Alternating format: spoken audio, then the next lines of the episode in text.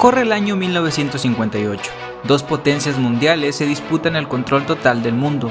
Por un lado, Estados Unidos con su sistema capitalista. Por el otro, los soviéticos con el sistema comunista y tendencia armamentística que también quieren entrar al quite.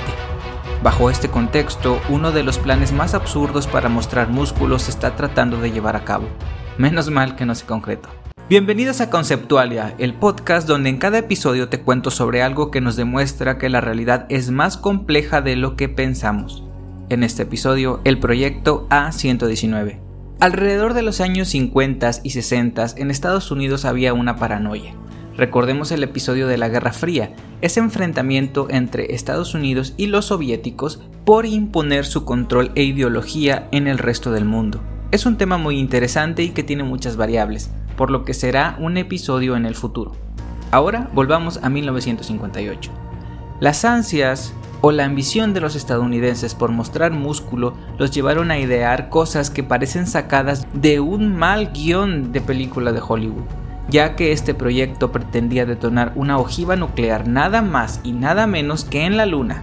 Sí, nuestro satélite natural, con el objetivo nada más y nada menos que sacarle un susto a los de la Unión Soviética, ya que en el pensamiento de los estadounidenses esta detonación que se vería obviamente desde la Tierra y levantaría una gran nube de polvo lunar y además dejaría un enorme cráter en su superficie, haría que los rusos les temblaran las piernas.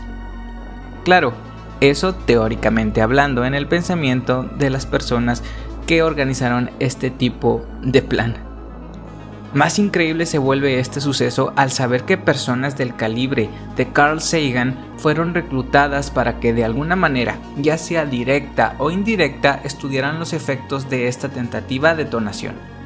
En específico, a este científico se le encomendó la tarea de calcular cómo se comportarían los restos, gases y polvos emanados de dicha explosión fue en el año 1959 cuando se dejó de lado esta idea absurda y disparatada, y tal vez no por las causas que crees. La razón, la probable mala publicidad que le traería al país de las barras y las estrellas si por alguna razón esta bomba llegara a estallar antes de tiempo, creando una crisis tanto de pérdidas humanas como a la hora de relaciones públicas. ¿Cómo sabemos esto?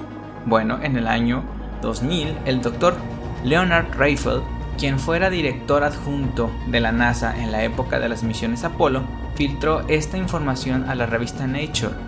Tiempo después ratificó esta misma declaración a un diario de Estados Unidos llamado The Observer.